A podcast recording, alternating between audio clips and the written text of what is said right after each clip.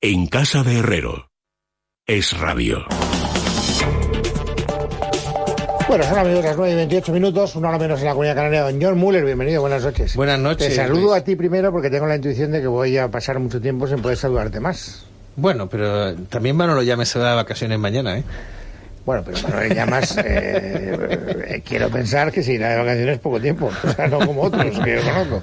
Don Manuel Llamas, bienvenido. ¿Qué tal? Buenas noches, Luis. ¿O piensas pegarte unas No, vacaciones no, no. eh, el, el mes, el mes, el mes de julio. entero y verdadero? Entero, hombre, bueno. Qué bien a la antigua, como, di- El como mes de tiene que julio ser. entero, claro. No hay que Bendito sea. Dios, bendito sea Dios.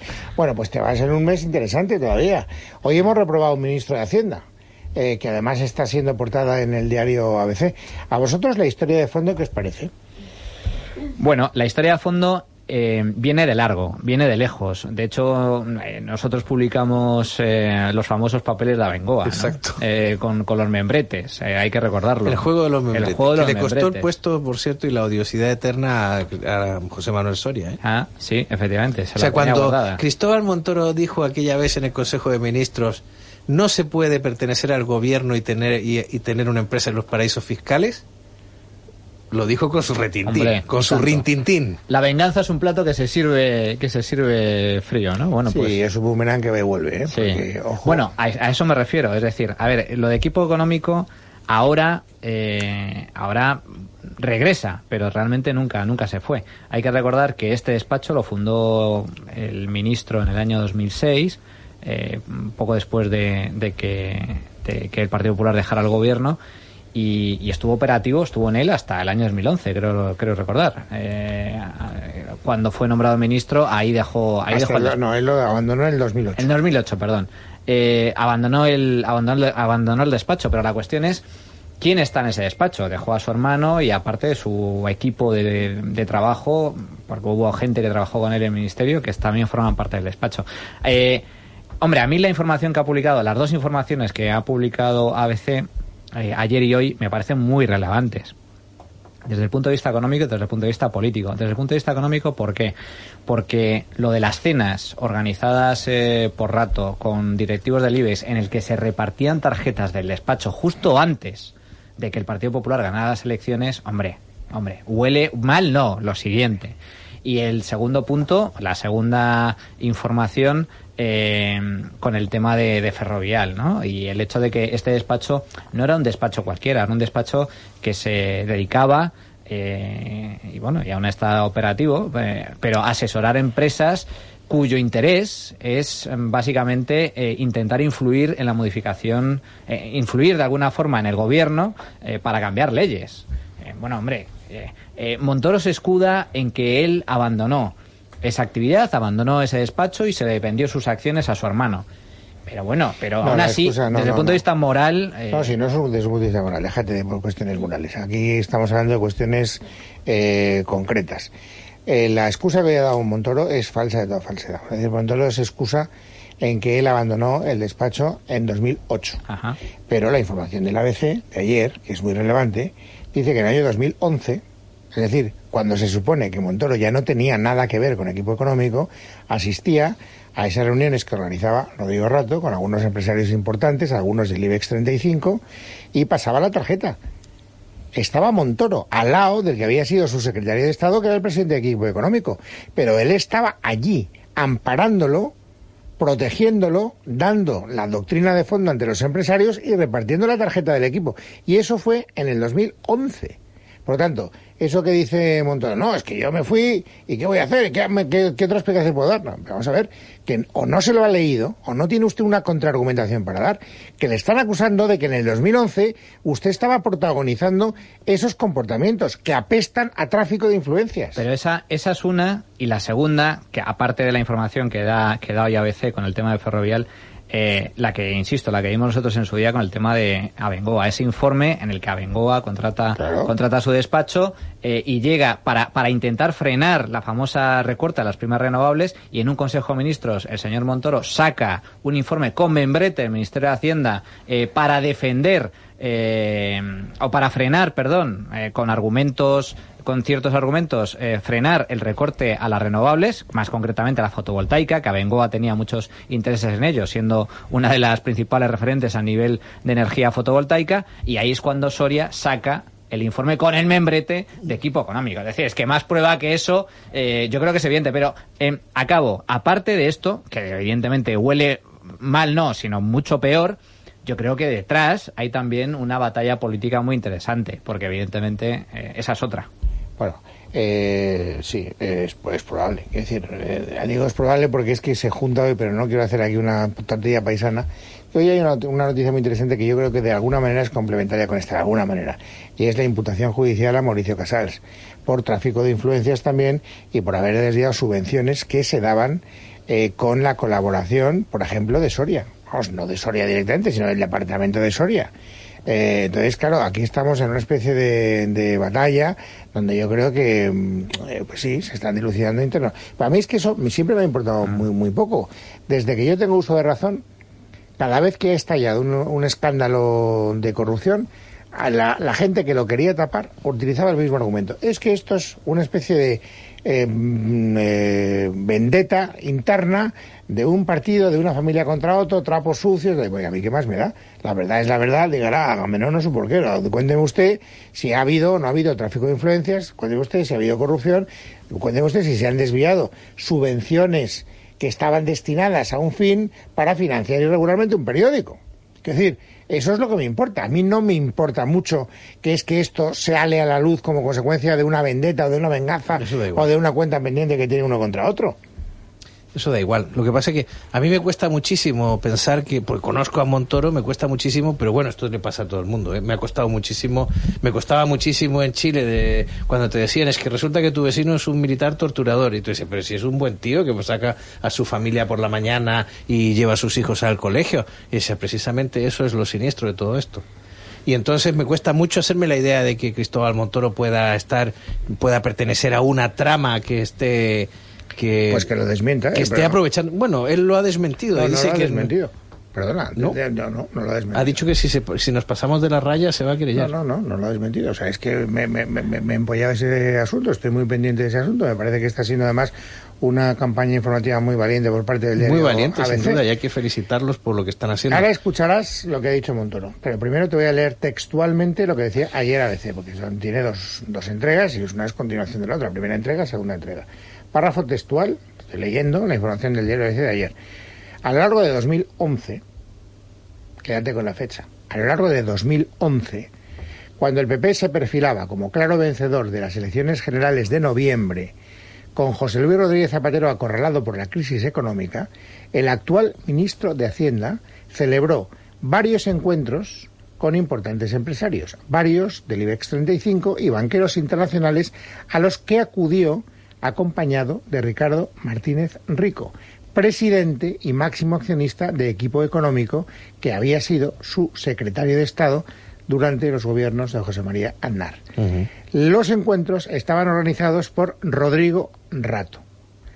Ricardo Martínez Rico, cuenta uno de los asistentes a esos almuerzos, esta es una frase entrecomillada, vino a todas las cenas. Actuaba como si fuera un asistente personal de Montoro, como si fuera su secretario, recuerda uno de los allí presentes, y vuelve las comillas. Esos encuentros le sirvieron para repartir tarjetas de equipo económico. Año 2011. Agapes Montoro.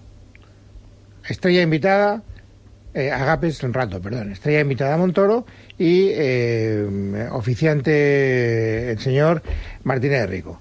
Cuando hoy le han preguntado, ¿queréis dejar de hablar al otro lado del cristal? Alberto y Lorena López Lobo, coño, que os voy a pedir un corte y si no me escucháis no lo vais a saber. El corte que os voy a pedir se llama Montoro Portada ABC. Yo dejé ese despacho hace nueve años, cumplido ya. Vendí mis acciones no solo a mi hermano, mi hermano eh, tomó, yo tenía el 35% y mi hermano tomó de ese 35 12%, el resto se repartió entre los socios. Y por tanto yo ya no sé qué decir más es que en el sentido de que eh, claro si utilizan mi foto mm, en una portada yo qué hago ¿estás desmintiendo algo de lo que yo te he leído? salvo decir que dejó el despacho en el año 2008, porque hace nueve años es el año 2008. Bueno, pero lo que te está diciendo es que eh, mm, él no llevaba de secretario, estaba ayudante a Martínez Rico. Que si alguien lo entendió así, claro, yo sé de qué va esta historia, pero O sea, ¿Y, y qué pinta en las cenas? entonces, Claro. ¿qué, ¿Qué entonces, ¿qué pinta? pinta en las cenas en las que pero se reparte la de tarjeta de momento, económico? claro, pero de momento no sé si eso es delito o no. Bueno, pero tampoco. ¿Ha desmentido las cenas? No. No, no, No, bueno, no, es que el no, tráfico- ¿cómo lo va a desmentir si lo sabe Bueno, todo el mundo? Bueno, pues si, si no ha desmentido las cenas, si él estaba allí, si era el 2011, y lo único que tienes que decir es Vamos, que tú te desvinculaste es del equipo económico Es que creo que en me el estoy acordando 2008. de haber participado en una cena, porque yo, de hecho, coincidí en una mesa con Montoro en aquella época, y además conocí a Martínez Rico en el año 2011, en una cena que organizó Expansión y que además se hizo en el Ayuntamiento de Madrid. Y, y- y creo recordar lo que era así. Y además, mm, bueno, pues lo que se decía era que Martínez Rico estaba preparando de alguna manera el De hecho, el hermano de Martínez Rico fue el jefe de gabinete de Montoro. Sí, claro. Por eso te No digo- sé si sigue siendo, eso pero digo- era en la legislatura pues, anterior, pues, lo era. Por eso te digo, yo te estoy contestando a lo que tú me has dicho de lo ha lo- desmentido. Aquí no hay ningún desmentido. O sea, tú dices, hoy lo ha desmentido. Digo, no, no es verdad, no lo ha desmentido. No lo ha desmentido. Ha dicho, es que lo único que saca el ABC, claro, es eh, la, mi fotografía. No, no, te está contando que tú estabas participando activamente en esos encuentros y luego la segunda entrega. Bueno, que es que él hoy- era el invitado. Él era el invitado estrella, como tú has dicho. Muy bien. Eh, él, él era el invitado estrella y, y ahí hay empresarios que dicen que Martínez Rico iba detrás de Montoro, al- tras su estela, repartiendo su tarjeta.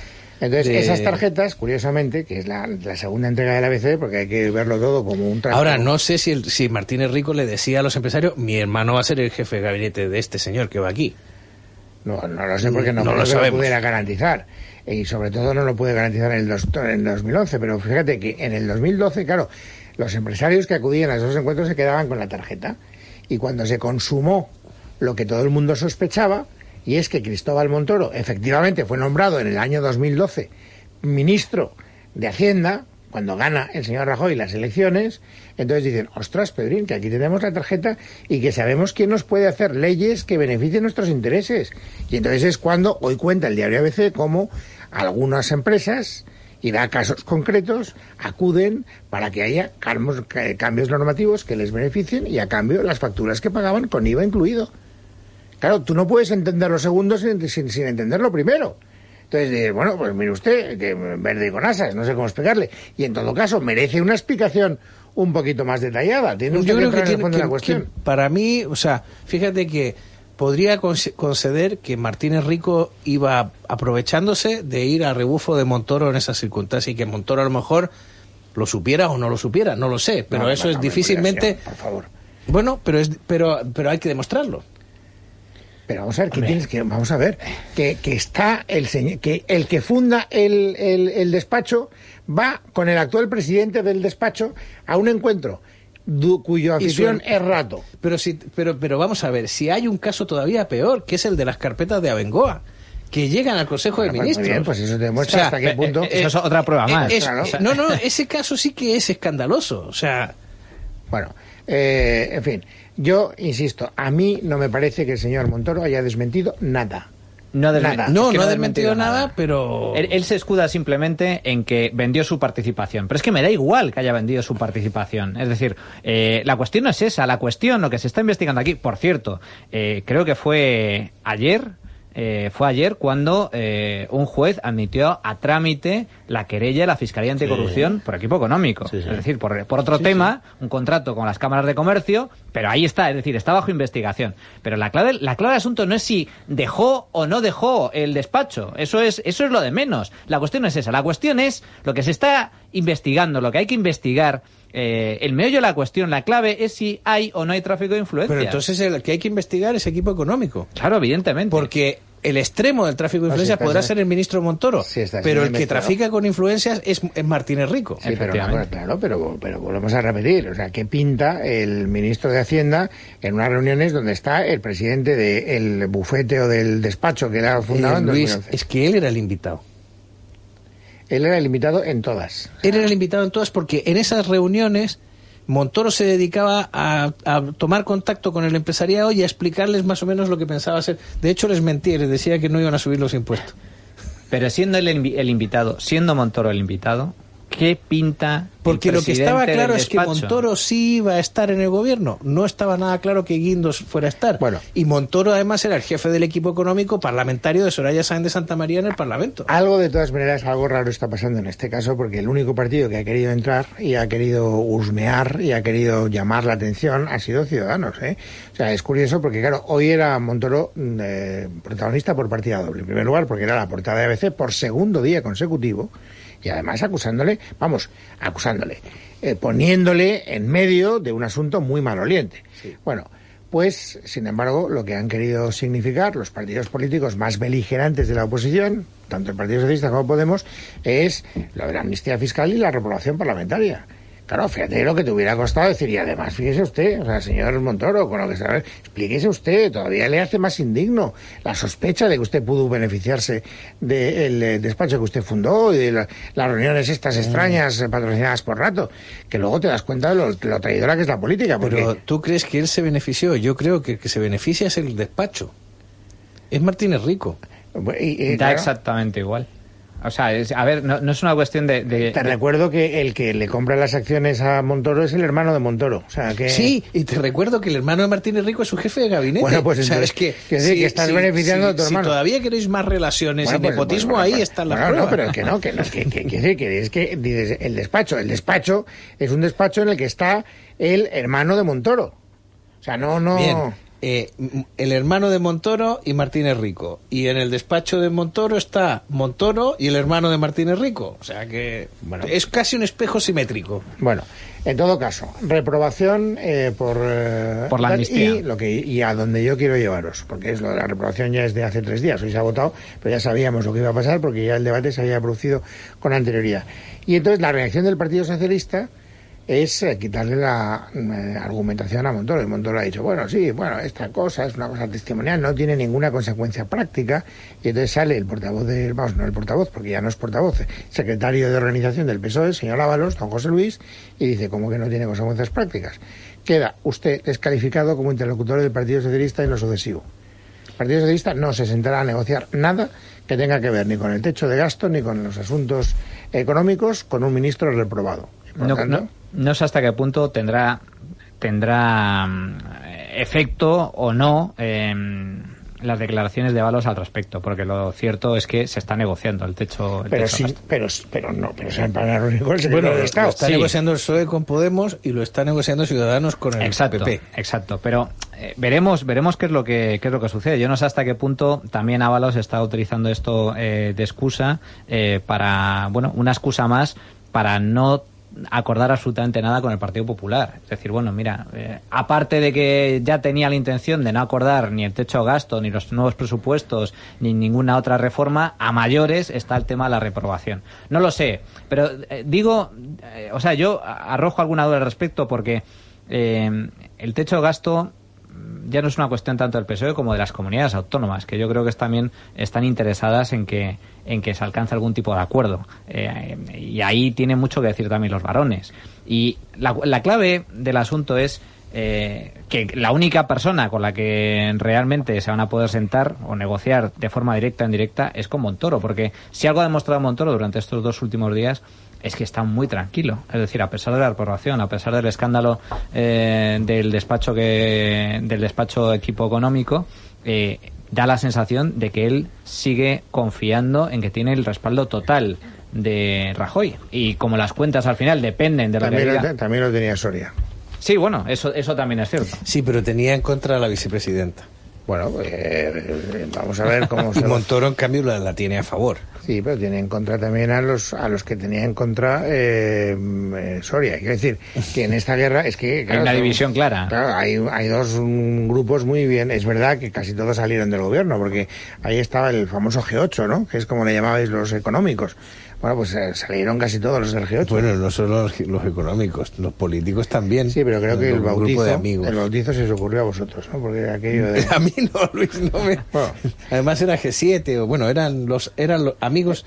Era como los un G- era un G que perjudicados por. Pablo Escobar, Yo sé amigos que- de Mariano Rajoy. Yo sé, que, yo sé que el numeral fue cambiando a mayor. Primero empezó siendo G4, Sí, es luego verdad. G6, Tienes luego toda la G8 y ya no me acuerdo en qué acabó el G. Lo montó Margallo, además. ha ido, ha ido aumentando. De todas formas, eh, el tema, yo creo, insisto, que el tema de la, de la, eh, reprobación, yo creo que el PSOE lo está utilizando con fines eh, políticos a más a más. Pero yo coincido contigo, Luis, en que no acabo de entender eh, la artillería que están utilizando los partidos de la oposición, porque efectivamente utilizar como argumento el tema de la amnistía fiscal eh, y no aprovechar eh, las informaciones con respecto al famoso despacho, pues me parece muy torpe por parte de los eh, de, los partidos de la oposición, excepto Ciudadanos que sí lo está aprovechando. Y a mayores de eso, independientemente de la estrategia que siga cada, cada partido, esto de producirse en cualquier otro país eh, medianamente serio eh, de Europa acabaría con la dimisión fulminante de, de Montoro. Eso es más que evidente. Bueno, vamos a ver, la pelota está rodando y cuando una pelota rueda por la ladera, primero empieza siendo pequeña y conforme va cogiendo velocidad se va haciendo más grande. Bueno, ya ahora veremos qué pasa con la investigación esta de la fiscalía, la querella de la fiscalía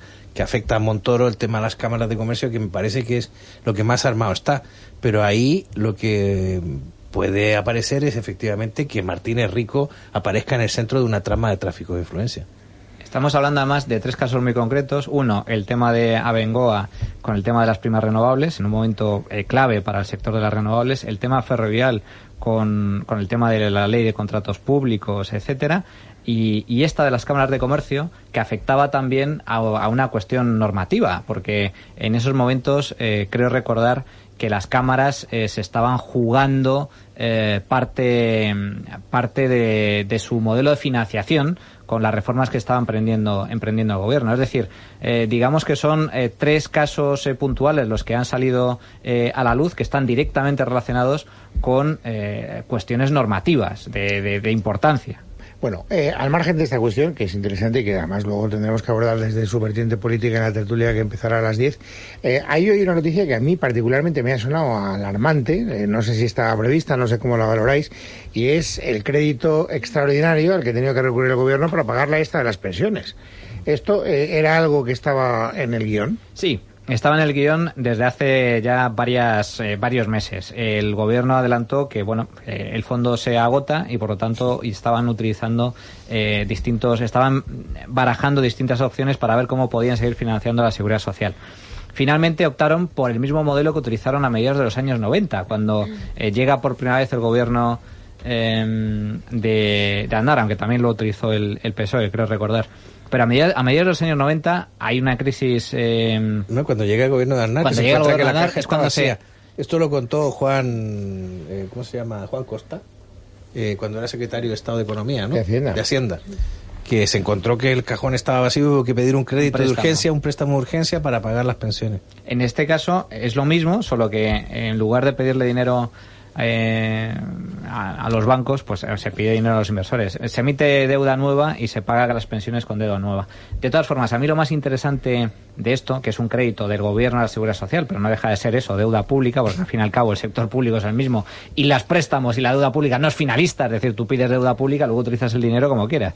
Pero en este caso concreto, para mí lo más interesante es el maquillaje que utiliza el gobierno o la trampa eh, lingüística que utiliza el- el gobierno. ¿Por qué emite ahora 10.000 millones de euros? Porque lo que está intentando evitar es que se agote las eh, la hucha. Claro. Eh, la hucha este año se agota. O sea, si no llega a emitir deuda pública, se agota. Porque que- creo que quedaban 15.000 millones. Entre la extra de julio y la extra de Navidad, se acabó. Se acabó la hucha de las pensiones. Y eso, para evitar ese titular, lo que está haciendo el gobierno es trilerismo político. Dice, bueno, para evitar el titular de que se acaba la, hucha- de las pensiones, voy a, voy a emitir deuda pública y ahora emito 10.000 millones y, y me como un poquito la hucha Claro. hasta el año que viene.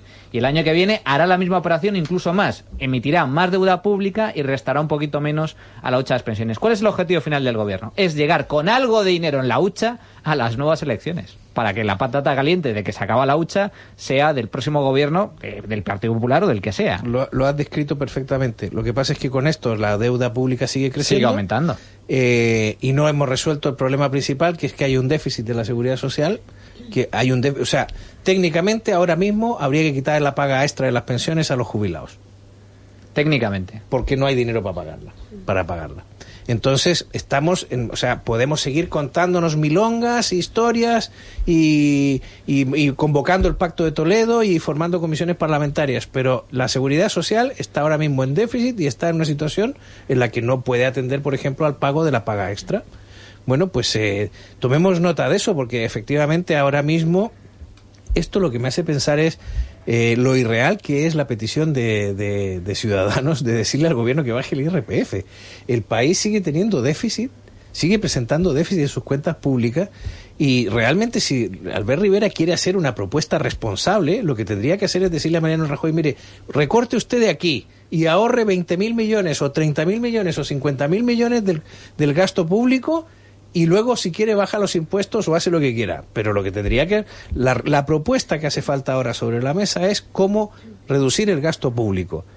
Porque por mucho que sigan insistiendo en que España con los mismos tipos de impositivos recauda menos que el resto de Europa, eso tiene que tener una razón. La respuesta que te daría probablemente el gobierno es eh, reduciremos el déficit eh, incrementando los ingresos. Hoy el Banco de España ha estimado el crecimiento del último trimestre en el 0,9% uh -huh. del PIB, que está un poquito por encima de lo previsto, ¿no? Me parece sí, que una décima más. Lo, lo, veníamos, lo hemos venido avanzando en, en libre mercado los últimos meses. Eh, el arranque de año ha sido magnífico y lejos de frenarse la economía, el crecimiento de la economía eh, se está acelerando, tanto, tanto la actividad económica como la creación de empleo. Y es muy posible que repitamos, incluso superemos, que para mí es la noticia, eh, de mantenerse esta tendencia, superemos el crecimiento registrado en el año pasado, en el año 2016. Podemos llegar al 3,3 o al 3,4%. El año pasado fue el 3,2. Esto se está reflejando en más ingresos, eh, fruto de la coyuntura. Pero el gobierno, en lugar, y para mí es lo preocupante, en lugar de aprovechar esos ingresos extra para seguir amortizando, para seguir reduciendo el déficit, para eh, acelerar la amortización de deuda o para eh, pagar las pensiones sin necesidad de recurrir a más deuda pública, lo que está haciendo es incrementar el gasto. Eh, estamos hablando de eh, subida de funcionarios, estamos hablando de la mayor oferta pública de empleo en los últimos años, estamos hablando de más paguitas, la famosa paga a los ninis, estamos hablando eh, de más transferencias a las comunidades autónomas, estamos hablando de más prestaciones, estamos hablando en general de más gasto público y eso es un gravísimo eh, error. La política es muy miserable y en este país todavía más porque se engaña y se miente a la población de forma descarada. Un poco en la línea que comentaba John. Por poner un ejemplo, con las reformas aprobadas que se aprobaron del sistema de pensiones por parte del PSOE y por parte del Partido Popular, que los pensionistas españoles lo tengan muy claro en la actualidad, en función de la ley, solo que esa, la aplicación de la ley se ha postergado, pero en función de la ley, en función de lo que se ha aprobado, los pensionistas tendrían que haber sufrido recortes en sus pensiones de carácter nominal en los dos o tres últimos años. Y no se ha hecho porque el gobierno del Partido Popular dijo, sí, sí, apruebo la fórmula, pero la fórmula la empiezo a aplicar en el año 2019. Oye, qué casualidad. Es decir, patada hacia adelante para que sea el próximo gobierno el que tenga que eh, afrontar bueno, las y, consecuencias. Y no solo eso, dijo que en el peor de los casos, si la revalorización era cero, siempre sería un 0,5. O sea que ma, ma, a más a más. Eh, estoy viendo que el español lleva mañana que, y decías tú algo de la política, ¿no? Que la policía se ha incautado mails de Mauricio Casals buscando sus vínculos con cargos del gobierno. Yo creo que ahora mismo debe haber varios eh, ministerios echando un vistazo a, sus, a la bandeja de entrada y de salida de sus correos electrónicos, de sus programas de correo electrónico para ver si han tenido algún intercambio con el señor Casals. Porque si la policía se ha incautado esos mails, pues no tardaremos en verlos en algún periódico.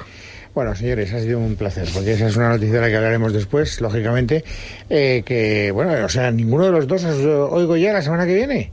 No, no. Bueno, me parece Puedes disfrutar, Luis, de, de, que viven de los, que no estamos, yo me voy a, yo me voy a ir a. Chile y, Ma, y, Manolo se va a ir a, a Galicia. Tú no, a me Galicia, produces, que es un tú sitio muy tú no me produces ninguna envidia porque en Chile estáis en el invierno austral. Sí, y además me voy a trabajar, que es otra cosa. O sea, que bueno, tampoco trabajar es, tampoco me no es por produce, placer. ¿no? pero eso está muy bien. Trabajar es una cosa que el que no trabaje que no coma. Efectivamente. Pero vamos, uno puede trabajar con una temperatura un poco más llevadera. Tú te mueres de frío y ya volverás cuando quieras y veremos. Voy a ser el pingüino un rato. Ya veremos si te guardamos la silla o no. Esa es otra historia. Y tú espero que en una semana ya hayas descansado los vídeos, pero tampoco es para tanto, macho. Y además eres joven y vuelves ya aquí a dar ejemplo. Bien. Mientras tanto, eh, un consejo para todos los que se quieran convertir en abogados de élite. Pues sí, ahora lo pueden conseguir con el doble título grado en Derecho y Máster de Abogacía Internacional del ISDE, que está referenciado en el ranking de Financial Times como la segunda mejor escuela jurídica a nivel mundial. Tiene un 98% de colocación de alumnos y ofrece prácticas en los mejores despachos del mundo, además de estancias académicas en universidades como Columbia y Cambridge, por ejemplo. El proceso de admisión está abierto, quedan ya pocas plazas. Para obtener toda la información eh, tenéis que llamar al teléfono 91 126 51 80, 91 126 51 80 o enviar un correo electrónico a admisiones@isdegrado.com. En casa de Herrero. Es radio.